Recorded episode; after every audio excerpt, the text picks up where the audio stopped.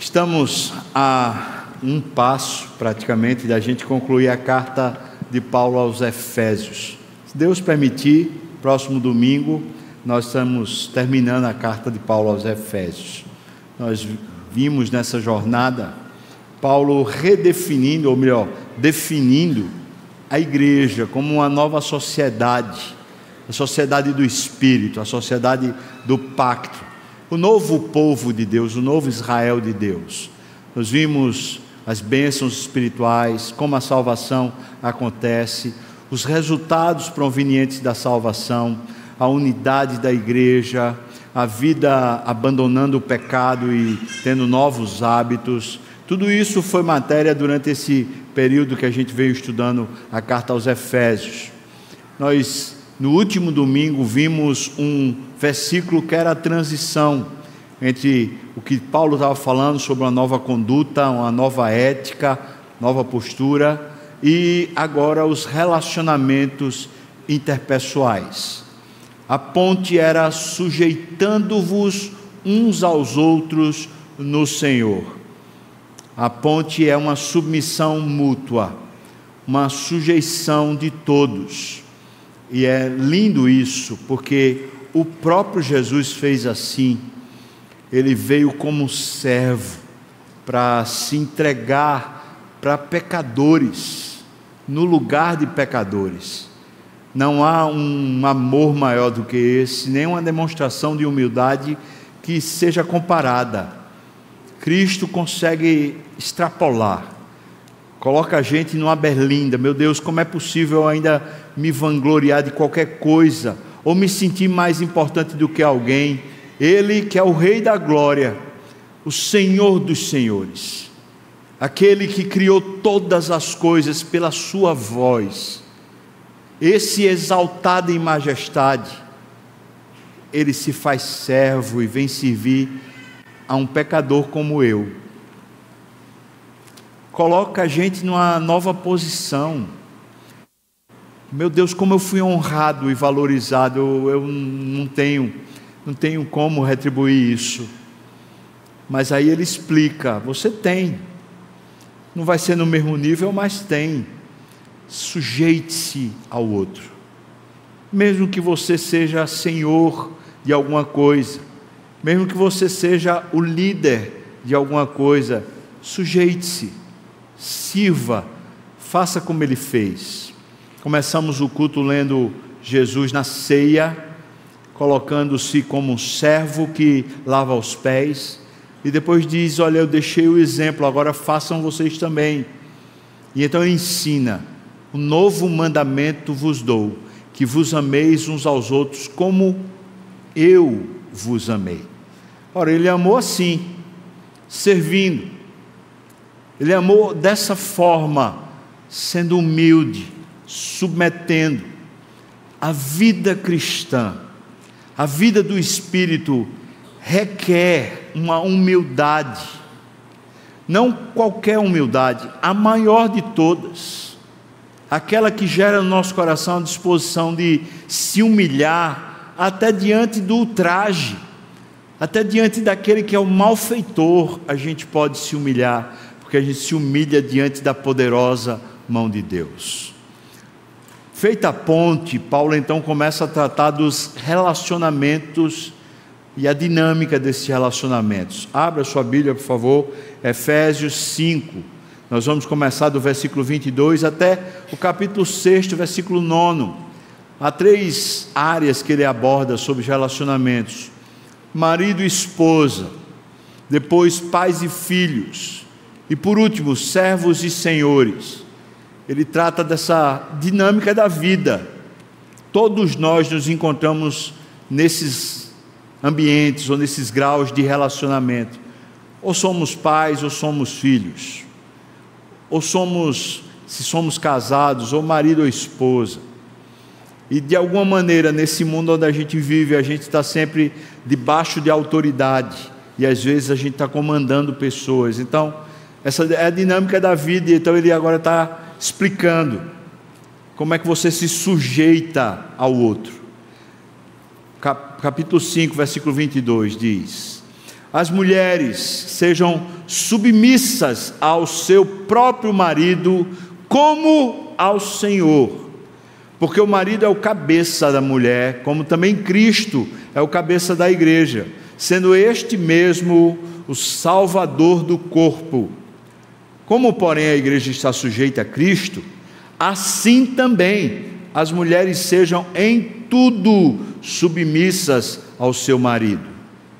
Maridos, amai vossa esposa ou vossa mulher, como também Cristo amou a igreja e a si mesmo se entregou por ela, para que a santificasse, tendo-a tornado purificado por meio da lavagem de água pela palavra, para apresentar-se a si mesmo igreja gloriosa, sem mácula, nem ruga, nem coisa semelhante, porém santa e sem defeito. Assim também os maridos devem amar a sua mulher como o próprio corpo. Quem ama a esposa, a si mesmo se ama. Porque ninguém jamais odiou a própria carne, antes a alimenta e dela cuida, como também Cristo faz com a igreja porque nós somos membros do seu corpo. Eis porque deixará o homem a seu pai e a sua mãe, se unirá à sua mulher e se tornarão os dois uma só carne. Grande é esse mistério, mas na verdade eu me refiro a Cristo e à igreja. Não obstante, vós, cada um de per si, também ame a sua própria esposa como a si mesmo, e a esposa respeite ao marido. Filhos, obedecei a vossos pais no Senhor, pois isto é justo. Honra teu pai e a tua mãe, que é o primeiro mandamento com promessa, para que te vá bem e sejas de longa vida sobre a terra. E vós, pais, não provoqueis vossos filhos a ira, mas criai-os na disciplina e na demonstração do Senhor.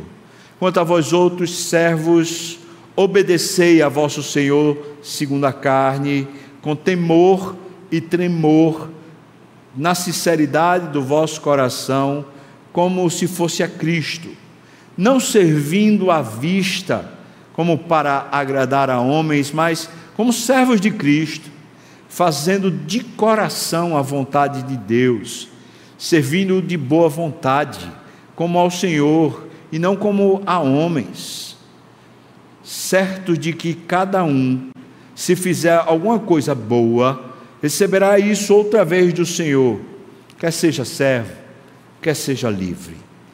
E a vós, senhores, de igual modo, procedei para com eles, deixando as ameaças, sabendo que o Senhor, tanto deles como o vosso, está nos céus e que para com Ele, com Deus, não há acepção de pessoas. Amém. Meu Deus, ilumina aqui minha mente, Deus, me capacita, Pai, e aquece meu coração. Da mesma forma, eu peço pelos meus irmãos e irmãs aqui, o Senhor toque a, a mente para que fique aguçada agora, viva, mas Toca o coração, Deus. Incendeia o coração. No nome de Jesus. Amém e amém. Bom, irmão, se a gente parte da premissa que é uma sujeição mútua, Deus está colocando para a gente, para a gente, a condição de que não há ninguém melhor do que ninguém, ninguém mesmo. Veja que aqui mesmo nessa carta aos Efésios, ele diz que para Deus em Cristo não há mais servo e senhor, não há mais gentil e judeu, e ele fala: não há mais nem sequer a diferença social entre homem e mulher. Bom, naquela época esse era o padrão. Alguém que era escravo, ele era uma ralé que não tinha condição de nada, nem podia subir. A mulher era como se fosse essa ralé, ela não tinha direito a nada era um objeto, um pertence do marido, e sofria descaso e desdém. A mulher era, portanto, uma coisa qualquer. Por outro lado, quem era senhor, quem tinha posse, quem era rico, andava por cima dos outros. pisava e desdenhava e humilhava como se fosse uma classe superior. E os maridos muitas vezes se sentiam assim, já que eles tinham, entre aspas, a posse da, daquele bem chamado esposa, eles podiam fazer o que quisessem com a esposa. Naqueles dias, na sociedade grega, que vem antes, claro, de Roma assumir o império, era muito comum um desdém completo com a esposa, ao ponto de se abandonar a esposa por qualquer coisa. Se o marido acordasse triste, preocupado com alguma coisa, se chateasse com a esposa, dizia: sai de casa. E a mulher tinha que sair mesmo. E sai de casa correndo, porque senão ele mata. E ela saía correndo, porque ele podia matá-la. Roma, nasce o Império Romano, com o direito romano tão conhecido. Mas a mulher não tinha direito a nada, ela era tratada assim como qualquer coisa, do mesmo jeito que era lá na Grécia. A quantidade de divórcio era exorbitante, e a mulher não podia ter direito a divórcio. Ela tinha que suportar, aguente, nasceu mulher porque quis, como se fosse, né? Então ela ficava ali subordinada, humilhada, opressa, e o marido fazendo o que bem entendesse, não só com ela, mas com outras mulheres e com outras coisas, e ela ficava sempre ali, naquele lugar. Israel era para ser diferente, precisava ser diferente, mas Israel se contaminou e terminou tratando a mulher com o mesmo desdém que as outras culturas tratavam. E um historiador fala que não havia muita diferença entre eh, a quantidade de divórcios que havia em Israel para com Roma ou na Grécia. Era como se fosse tudo a mesma coisa. Essa mulher tinha ficado como fosse qualquer coisa, sem sentido e sem valor. Quando nós falamos de igreja, precisa ser diferente. Nós não seguimos o padrão da sociedade nem os valores, o modus operandi, nada. Se o mundo vai, ele vai com a sua concupiscência e engano para o inferno. Nós seguimos a Cristo, ressurreto, Senhor da glória, aquele que se manifestou em carne e aquele que nos conduz como um bom pastor. Nós somos ovelhas e somos conduzidos pelos verdes pastos. Nossa alma está saciada em Deus estamos felizes no Senhor e, portanto, nós podemos, por causa da graça que é melhor do que a vida, nos submeter, nos colocar nesse mundo como servos e podemos ser espoliados, podemos ser detratados, humilhados, nós podemos ser destruídos. Paulo usa uma expressão muito forte na carta aos Romanos: por amor a ti, nós somos entregues todos os dias, o dia todo, ao matadouro. Somos como ovelhas para o matadouro. Jesus não aliviou. A expressão que ele usa é tão forte quanto ele diz: Eis que eu vos envio como ovelhas para o meio dos lobos. O mundo é como um lobo voraz que procura qualquer coisa para devorar e funciona como uma alcateia, todo engendrado, pronto mesmo para juntos maquinar o mal e destruir e sucumbir quem for frágil. Mas eu e você, nós não somos do mundo. Nós estamos, mas não somos. Nós somos ovelhas de Jesus. Amém, irmãos? Ovelhas. E não sei se você já viu, mas ovelha é meio, meio demente, né? meio abestalhada. Se não tiver um pastor cuidando, né, e o pastor aqui que eu estou falando é Jesus, se não tiver um pastor cuidando, a ovelha se abestalha e o lobo pega. Lá vem o lobo mau, irmão, e ele pega. Então, nós precisamos realmente, por necessidade existencial, estar nas mãos do nosso pastor Jesus. Ele é o leão da tribo de Judá. O lobo que vier vai se lascar. Até rimou. Por quê? Porque ele é forte o suficiente. Ele vence. Mas a gente sem ele. Então, nenhuma ovelha do Senhor Jesus invente de andar no meio dos lobos como se lobo fosse, porque não é. Você tem cheiro de ovelha. Você é de outra espécie, você é nascido de Deus. Você agora tem o sangue do Cordeiro que lhe purificou. Agora existe uma nova dinâmica interior. Existe um poder de Deus dentro de você. Portanto, como ovelha, vamos sair para o mundo. Sair para enfrentar mesmo os lobos, mas não sem o pastor. Ele nos conduz e ele nos protege e nos livra de todo o mal. Sendo assim, sabendo quem somos, muito cientes do poder da salvação na nossa vida, nós nos dispomos. Veja, irmãos, que eu estou falando. Nós nos dispomos. Não é ninguém que nos obriga, não é nenhuma força que vem impor, não é a igreja, não é religião, não é filosofias, é o fato de quem somos, a nossa identidade nos convoca, nos impulsiona a nos submetermos, a nos submetermos humildemente, porque nesse mundo a gente realmente vai sofrer. Ele falou isso: no mundo tereis aflição, mas tende bom ânimo, porque irmãos, eu venci o mundo. Dito isso, vamos para essas dimensões e essas esferas das nossas relações interpessoais. Ele começa falando sobre a mulher. Eu quero já definir com você aqui, para que fique bem acertado sobre o que é submissão, já que o papel da mulher no casamento definido por Cristo, agora Paulo falando é seja submissa. É o papel. A mulher pode espernear, ela pode rejeitar, ela pode dizer que isso é machismo, que isso é da cultura antiga, que isso é. A mulher pode falar o que quiser, o homem pode falar o que quiser, o mundo pode falar o que quiser, a Bíblia não muda. É isso. Se a mulher casa, o papel dela é ser submissa.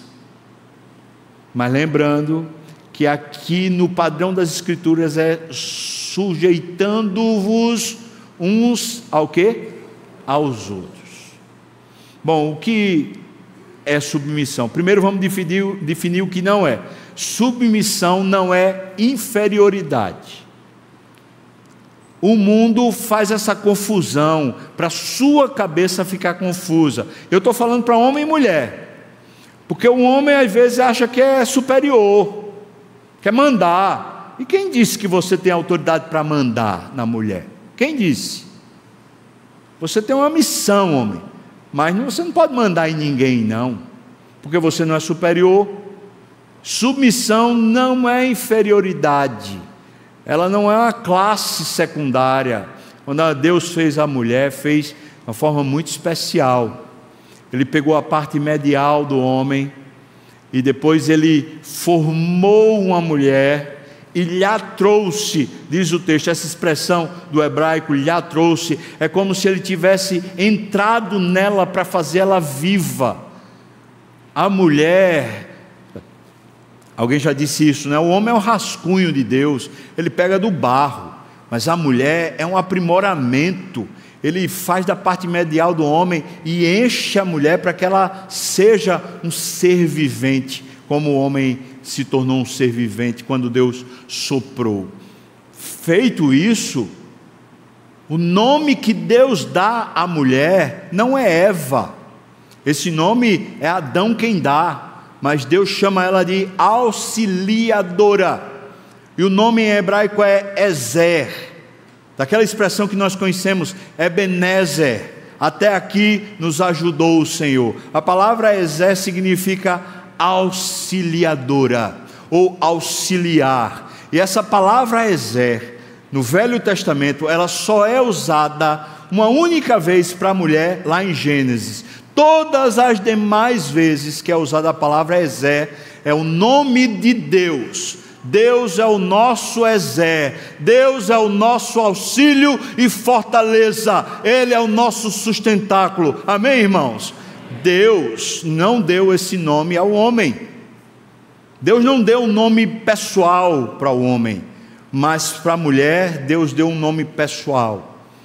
E você e eu precisamos entender isso. Paulo, escrevendo aos Coríntios, fala que o homem é a glória, a coroa da criação, mas a mulher é a glória e a coroa do homem.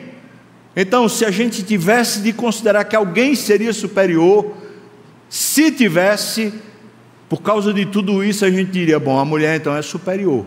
Mas não é, porque Deus não fez assim. Deus fez exatamente o oposto nessa condição de crente.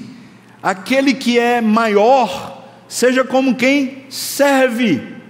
E se Deus capacitou a mulher de uma forma maior, capacitou, não estou dizendo que ela é superior, mas se capacitou de uma forma maior, então ele colocou ela para servir.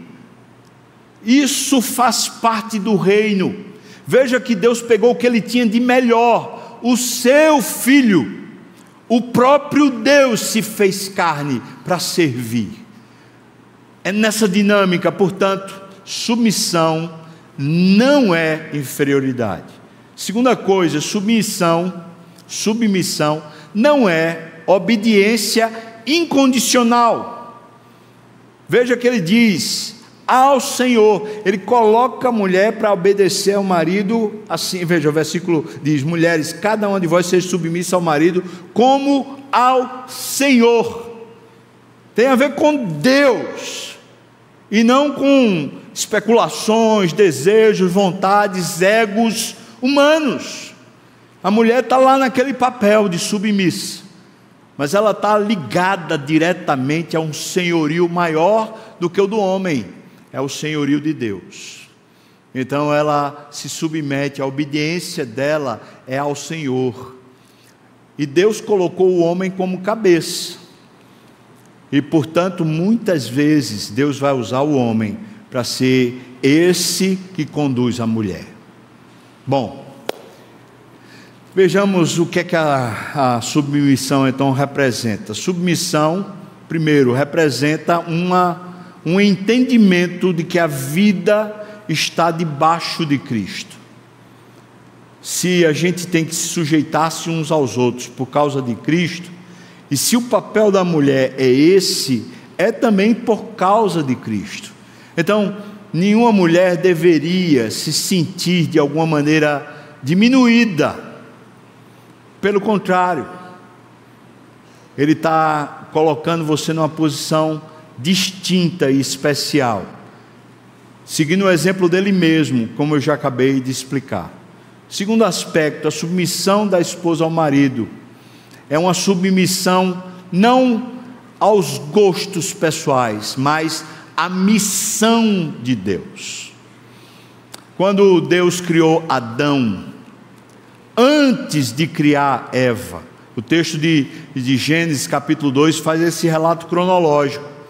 Antes dele criar Eva, Deus põe Adão para nomear todos os animais. E isso é exercer domínio. Em hebraico, na cultura hebraica, quando você nomeia, você entrega a identidade, você define a identidade.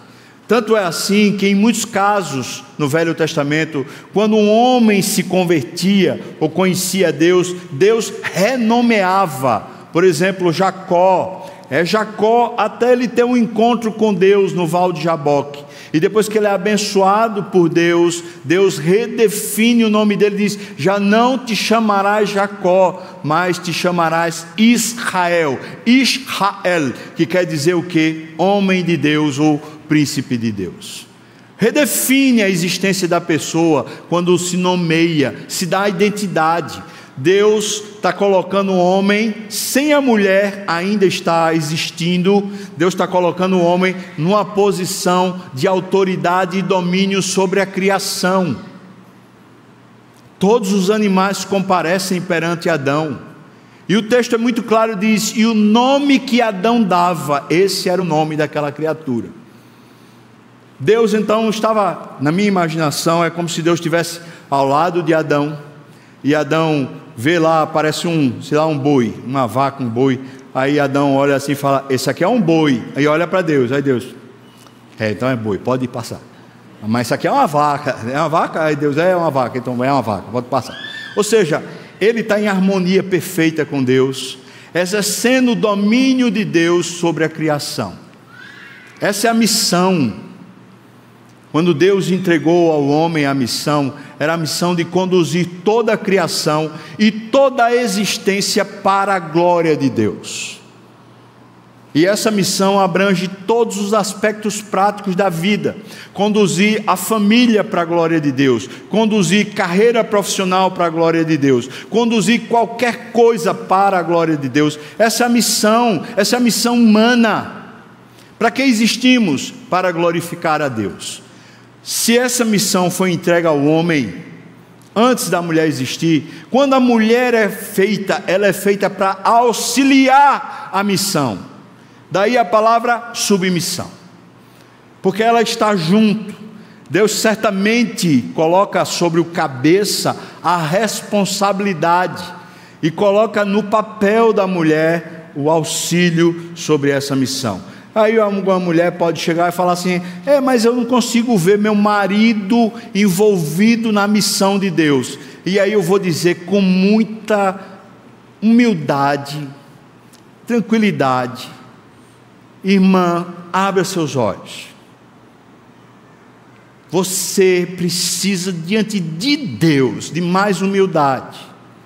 Quem julga a missão? Quem avalia qual é a missão? Quem determina a missão? É você. Então, ponha-se no pó. Seja mais humilde. Você não conhece os caminhos de Deus, nem ninguém conhece. Então, como você pode dizer que seu marido não está indo no, na missão de Deus? Deus usou uma mula no Velho Testamento para falar. Deus usou o ímpio Nabucodonosor, usou Ciro, usou Dario, homens ímpios para fazer os seus projetos, para fazer sua vontade acontecer.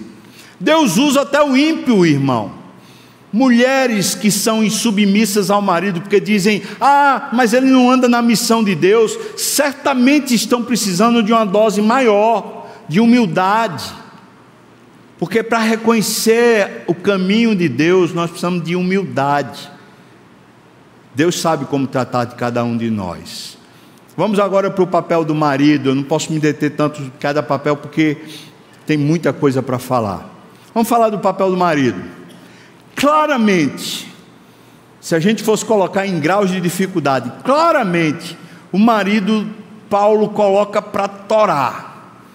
Ele fala assim: olha, ama, mas no grau que Cristo ama a igreja.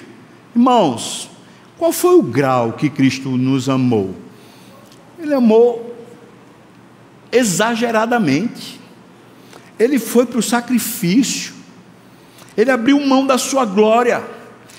Se é que a gente pode colocar assim, eu tenho que ter muito cuidado com isso, mas se a gente fosse colocar assim, ele colocou você à frente dele mesmo. Colocou como se você fosse mais importante do que ele mesmo. Texto diz, para a gente não confundir as ideias, diz que ele prepara toda a esposa, Cristo prepara toda a esposa para apresentar a si mesmo. Portanto, para não confundir, o fim, a finalidade disso é ele mesmo. Mas vejam o grau, o tamanho, a intensidade do amor.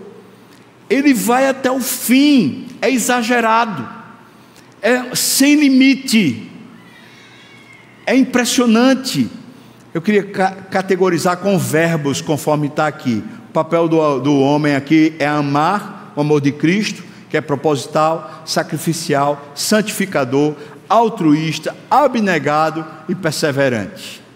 Mas o segundo verbo é entregar-se. É um amor que se entrega. Impressionante porque a missão de Cristo era salvar a noiva era salvar a gente. Então ele se entrega para salvar. Outro verbo é santificar. Bom, a ideia de santificar é tornar pura. O amor do marido tem que ser um amor que abençoa a mulher para ela andar mais com Cristo. para ela conhecer mais a Cristo. Claro que nenhum homem consegue santificar o outro, mas a ideia aqui é que se o nosso relacionamento, marido e esposa, se a conduta do marido, se o coração do marido não tem atraído a mulher para Cristo, tem alguma coisa errada. Sinceramente, irmão, nem importa muito que a mulher seja atraída para você, mas importa essencialmente que ela seja, por meio de você, atraída a Cristo. Agora, sem dúvida, a mulher que é atraída a Cristo, ela é uma bênção para o marido. O outro verbo é purificar. Purificar seria uma mudança de condições. A condição de impuro para uma condição de puro. Se a mulher vivia o tempo todo cheia de confusão e danos, como se tivesse suja. É papel do marido trazer essa dignidade, a dignidade de Cristo. Como? No cuidado, na percepção, na valorização, nessa entrega. E o outro verbo é apresentar. Cristo faz tudo isso com a igreja para apresentar a igreja para si mesmo. Para Deus, claro, mas para si mesmo. Qual o papel do marido se não esse amor ser todo voltado para apresentar a esposa para o verdadeiro amor dele? Ou o marido não ama Cristo? Todo, toda a condução do lar, toda a condução da vida é para Cristo é por amor a Cristo. E todo relacionamento com a esposa é para conduzir e entregá-la a Cristo. Aqui não está se colocando como se o homem fosse responsável pela vida espiritual da mulher. Eu quero fazer essa ressalva bem forte. Ele tem um poder imenso de influenciar, mas ele não é o responsável. A vida espiritual de cada um, Paulo escrevendo aos Gálatas fala que é o fardo que cada um de per si tem que carregar. Então, sua vida com Deus, mulher, não depende do seu marido. Mas se o marido lhe amar nos padrões de Cristo, certamente ele ajuda você a caminhar na direção de Cristo. Falado então sobre o dever do marido, o dever da esposa, Vamos falar agora de relacionamentos de pais e filhos. Versículos de 1 a 3 do capítulo 6, ele fala sobre os deveres do filho. O dever do filho que é colocado aqui é que o filho deve obediência aos pais. Ele deve uma, um tipo de sujeição que tem a ver com obediência. Primeira coisa que eu quero ressaltar é que isso é natural ao longo da história humana isso é a coisa mais natural em todas as culturas. Tem sido antinatural na nossa cultura. Hoje os filhos mandam nos pais. É impressionante que os pais estão tão condicionados aos filhos que os filhos é quem determinam para onde vai, o que fazer, o horário das coisas, determina a alimentação da casa, determinam tudo, porque eles se tornaram senhores sobre os pais. Isso é uma inversão. Não pode haver uma inversão de papéis.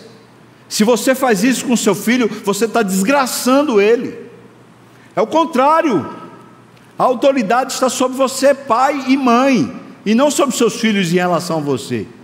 Os filhos têm um dever, e é natural esse dever. Em todas as épocas, sempre as crianças e os filhos estiveram submissos aos pais. Segundo aspecto que eu queria destacar: essa submissão, ela traz consigo a bênção da promessa. Se você não ajuda seu filho a ser submisso a você, e aqui diz, né, você não pode provocá-lo a ira. Se você não ajuda seu filho a ser submisso a você, você está tirando a bênção dele. E a bênção vem com a promessa, uma promessa de vida. E veja, tem um aspecto aqui de longevidade, mas tem um aspecto ainda também de prosperidade para essa promessa. O texto diz para nós que é, honra teu pai e tua mãe, este é o primeiro mandamento com promessa, para que vivas bem. A ideia de prosperidade e também tenhas longa vida sobre a terra. A gente podia falar aqui de Levíticos, por exemplo, que fala a respeito disso. Podia falar do, do, dos Dez Mandamentos, que fala a respeito disso, que é o que Paulo está citando aqui. Mas preste atenção, o aspecto por demais importante, essa educação, à medida que os pais é quem coordenam a vida dos filhos, e não o inverso, abençoa os filhos para que eles tenham prosperidade e para que eles tenham uma longevidade. Mas terceiro aspecto, o texto coloca a gente para ser os filhos serem obedientes aos pais no Senhor. Sempre a submissão bíblica nunca é diretamente à pessoa. Nós somos falhos e pecadores. Se a gente ficar nesse patamar de, de servidão, a gente esgota as forças, a gente se rebela, a gente sai para a briga, a gente vai matar um ao outro. Crente que é crente, ele está num outro patamar, não é aqui na terra o patamar, o patamar é com Cristo, ele está submisso a Cristo. Os filhos obedecem aos pais, honram aos pais por causa do Senhor e não por causa dos pais. E isso aqui, claro, vai requerer da criança, do adolescente, do jovem, maturidade. Mas se você, pai, não ajuda seu filho a caminhar crescendo na maturidade, antes você se sujeita a ele, você está atrapalhando ele. Veja como é importante a disciplina dos pais aos filhos, ajudando eles a crescerem no caminho do Senhor. O dever dos pais para com os filhos aqui, veja, ele tem uma exortação negativa e tem uma exortação positiva versículo 4, na parte A, ele diz: E vós, pais, não provoqueis a ira aos vossos filhos. Hendrickson coloca algumas perspectivas sobre o que causa a ira nos filhos dentro desse padrão bíblico. Ele coloca: excesso de proteção causa ira nos filhos, favoritismo causa ira nos filhos, desestímulo, ou seja, quando você fala palavras danosas o não reconhecimento do fato de que o filho está crescendo e, portanto, tem o direito de ter as suas próprias ideias e de que não precisa ser uma cópia exata do pai para ter êxito na vida. Quinto, negligência, não está presente, não conversa, não entende, não conversa corrigindo, acertando, pontuando, dando rumo. E sexto, palavras ásperas e às vezes até crueldade física. Essas são as perspectivas dentro desse texto que teria a ver com essa, essa ira que os filhos passam a ter com os pais. E a ideia de ir aqui, ir aqui não é aquela raiva de uma birra quando você disciplina seu filho, na hora você dá umas palmadas nele ou você bota ele de castigo e aquela, ele fica com aquela raiva. Aquela raiva é temporária, daqui a pouco passa. A ira que está falando aqui é um acúmulo quando você vai tendo um comportamento que vai destruindo a maneira dele lhe ver. Ele não lhe vê como uma figura de respeito, uma figura que abençoa. Ele lhe vê como se você fosse uma pessoa destrutiva, que não ama, que desdenha dele, que desmerece ele e, portanto, vai vai provocando a ira até que o menino, a menina chega num ponto de completa rebeldia não se submete, aí você fala, ah, é por causa do mundo, é porque todo mundo é assim. Eu vou dizer para você, não, não é. O padrão bíblico é muito claro. Quem cria isso nos filhos são os pais, e não os filhos pelo mundo ou pelas circunstâncias. Mas aqui também tem uma exortação positiva. A exortação positiva está na parte B do versículo 4, diz: Mas criai-os na disciplina e na admoestação do Senhor. Disciplina e admoestação. A palavra grega para disciplina aqui tem um sentido de treinamento por meio de disciplina. Não é castigo necessariamente, mas é criar na mentalidade do menino ou da menina aquela ideia de um atleta. O atleta precisa começar a treinar para poder evoluir.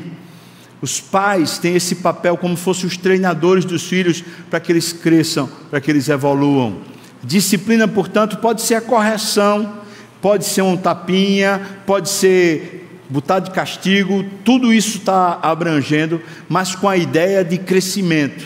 Não com a ideia de que eu estou com raiva porque meu filho fez isso, eu estou é, chateado porque eu fui envergonhado pelo meu filho. Não é essa a ideia. É querendo um bem do menino para que ele cresça, para que ele evolua. Mas também na demonstração. A palavra grega aqui para demonstração, ela quer dizer uma educação verbal. É educar eficazmente por meio da palavra falada, seja no ensino, seja na advertência, seja no estímulo. papel do pai, da mãe, além de criar esse processo de disciplina é trazer a palavra correta na hora que é correta. Estava elogiando minha esposa porque ela é muito sábia nisso. E louva a Deus, falei para ela, louva a Deus, porque talvez eu não, não tivesse, não, talvez não, eu não tenho a capacidade que ela tem, de ter boas conversas, de saber dosar a conversa na hora que precisa ser dada a conversa, o padrão e ali colocar no eixo. Isso é a demonstração. É colocar no eixo quando a coisa está tá, tá se perdendo. Tem que ter aquela conversa, tem que ter aquele ensino, tem que ter aquela coisa que traz a luz para a pessoa saber andar. Paulo então está dizendo que os instrumentos para criar os filhos no Senhor são a disciplina e a demonstração. Último ponto, irmãos, dentro das relações interpessoais é patrão empregado ou servos e senhores. Quero deixar claro o seguinte: a ideia no Velho, no Novo Testamento, a ideia era servos e senhores, porque os servos eram escravos e os senhores eram donos dos escravos. No nosso mundo hoje a gente não tem isso. As pessoas são empregadas e existem os patrões. Essa seria a equivalência dessas relações que estão colocadas aqui nesse ponto. Então vamos lá. O empregado. Quais são os deveres do empregado? Primeiro, o empregado deve ser respeitoso. versículo 5a diz: Vós, escravos, obedecei os vossos senhores deste mundo com temor e tremor. Não é fácil, imagina ser escravo. O, o dono podia fazer o que quisesse, o escravo era um objeto, podia penalizar com, com agressão física, ele podia deixar sem comer. Veja o que ele diz: o, o empregado deve obedecer ao patrão, essa é equivalência, com temor e tremor, ou seja, com respeito mesmo que o patrão exagere, mesmo que o patrão não lhe trate bem. O seu dever como empregado não tem a ver como você é tratado, mas tem a ver com Cristo. Segundo, versículo 5b diz: com sinceridade de coração. Empregados cristãos, eles são íntegros.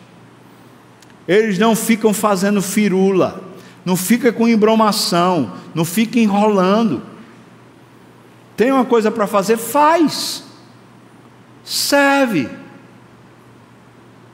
Irmãos, tem, tem lugares que é uma promiscuidade essa coisa da, da de, de honrar o tempo, de honrar o trabalho. Tem gente, eu já vi coisas assim tão feias que é assim, rapaz, se você produzir demais, vai ter que todo mundo produzir junto, porque você, você tem que diminuir seu ritmo. Por que eu tenho que diminuir meu ritmo? Eu quero servir ao Senhor, então preciso fazer tudo que tiver na minha mão, com a força que Deus me deu, e agradá-lo e honrá-lo. É ao Senhor que eu honro, não é ao patrão na terra, mas ao Senhor. Então, empregados cristãos devem ser íntegros. Terceiro, os empregados devem ser coerentes espiritualmente. Veja, ele diz: como a Cristo. Se você chama Cristo de seu Senhor, e agora Cristo está lhe colocando debaixo de um senhorio humano, então quando você servir aquele senhor humano, sirva como a Cristo. Então você vê todas as relações que Paulo está falando em Efésios, humanas, quando existe um superior e o que está submisso, ele sempre coloca que o submisso precisa olhar para Cristo e não olhar para o patrão, ou olhar para o pai, ou olhar para o marido. Olhar sempre para Cristo, porque essa é a relação perfeita. Em quarto lugar, dever do, do empregado. Os empregados não precisam ser vigiados. Versículo 6 diz: Não servindo só quando observados, como para agradar a homens, mas como servos de Cristo, fazendo de coração a vontade de Deus. Os empregados não precisam ser vigiados, eles têm um respeito próprio. Isso aqui, quando o cara é crente, isso faz uma diferença tão grande. Não precisa nem meta ele está ali para honrar a Deus. Ele, ele tem suor, tem sangue e lágrima para honrar a Deus onde ele está. Não é a questão da meta da empresa, não é a questão do seu patrão ser bonzinho, não é a questão de você ter uma placa de agradecimento ou no final você participar de lucros da empresa. Não tem a ver com você, irmão tem a ver com a honra de Cristo. Ele colocou você no mercado de trabalho, ele colocou você na universidade, ele colocou você em algum aspecto, em algum lugar do mundo, e ele quer ser honrado lá, e ele vai ser honrado lá, justamente à medida que você é uma pessoa honrada. Que não precisa de ficar um algoz vigiando, verificando se você faz, se você não faz. Há uma disposição do seu coração, de boa vontade para com o Senhor. Em quarto, Desculpa, já falei, os quartos não, os empregados não precisam ser vigiados. Em quinto, os empregados servem aos seus patrões de boa vontade, como se estivessem servindo a Cristo. Aqui a expressão boa vontade é a chave. Porque tem muita gente que quando está sendo vigiada, fica caladinho, mas quando sai, é murmurando, é questionando, é colocando, querendo brigar, há uma beligerância, há uma insatisfação, há uma queixa. Irmãos, se você fosse escravo, como escravo, o que Deus está dizendo é servindo de boa vontade. Como escravo, imagina como empregado. Sexto, ele traz um incentivo à obediência no versículo 8, quando ele diz: Sabendo que cada um, se fizer alguma coisa boa, ou seja, se, se agir dessa forma decente, receberá isso outra vez do Senhor, seja servo, seja livre. Ou seja, há uma recompensa. Talvez não vão lhe aplaudir, não vão dar uma placa, não vão dar uma recompensa, um salário melhor mas Cristo certamente não vai se esquecer de você. Amém, irmão? Você crê nisso? Ele não vai se esquecer. E eu fico, muitas vezes, nesses pontos, eu fico assim, absorvido, porque eu penso assim: ele já me deu tudo. Ele ainda se importa com o meu trabalho quando eu honro a Ele no meu trabalho aqui e me recompensa como se eu precisasse da recompensa. Isso se chama graça sobre graça. Ele já me deu tudo, mas Ele é bondoso e abundante na bondade, generoso para me dar ainda mais. Pessoas que honram a Deus certamente recebem do Senhor. Os deveres dos patrões em relação aos empregados, versículo 9, ele coloca aqui três coisas que eu quero enfatizar sobre os patrões em relação aos empregados. Primeiro, versículo 9, parte A, ele diz: Vós, senhores, fazei o mesmo para com eles. Veja, há um princípio de igualdade diante de Deus. Se você é patrão, se você é chefe, é líder, você não pode diante de Deus considerar ninguém como se fosse um subalterno seu, ou como se fosse inferior a você. Você trata como igual e se tem meta e tem responsabilidades, peça sabedoria a Deus para tratando como igual, você abençoar a vida daqueles que estão submissos a você. Segundo, versículo 9, parte B, ele diz: deixando de ameaçá-los. Veja que ele coloca uma proibição aqui. O padrão do patrão bíblico, o padrão daquele que é o chefe, o líder, não é ameaça, é oração é ensino, é correção, é exemplo. É, se você é crente e é patrão, você é o grande exemplo e trunfo para os que estão subordinados a você. E o exemplo arrasta. Muita gente na filosofia do mundo pensa assim: ah, eu vou fazer esse negócio aqui para eu me dar bem, ganhar meu dinheiro, porque depois eu não quero nem saber. Às vezes é uma empresa, a pessoa quer depois viver como se fosse aposentado. No padrão bíblico não tem aposentadoria, irmãos. Se Deus coloca a gente numa posição a gente liderar pessoas, é para a gente servi-las através do exemplo. Então, não tem isso. Está proibido deixando de ameaçá-los. Por último, ele coloca um estímulo na parte C do versículo 9. Ele diz: Sabendo que o Senhor, que é Senhor tanto deles como vosso, Ele está no céu e não faz diferença entre as pessoas. O estímulo é que o nosso Senhor está vendo. E ele sabe exatamente, se ele recompensa o servo, ele recompensa também o Senhor, se honra Cristo à medida que vive. Quero concluir esse sermão observando com você. O padrão que ele estabeleceu no versículo 21 do capítulo 5, ele vai servir de coordenada para todas as relações. Mas apesar da gente se submeter um ao outro, Deus estabelece na terra esse padrão de que existem pessoas que são responsáveis e outras que estão submissas. Esse é um padrão da Bíblia.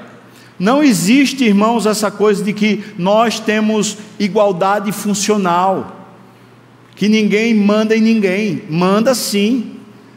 Nas questões funcionais existem responsáveis e existem subordinados. Mas na, na questão de identidade, nós somos iguais. Não faça confusão na sua cabeça porque quando você faz confusão, achando que o, a maneira como você é tratado é a sua identidade, você vai pela esparrela do mundo. Na verdade, você é muito amado de Deus.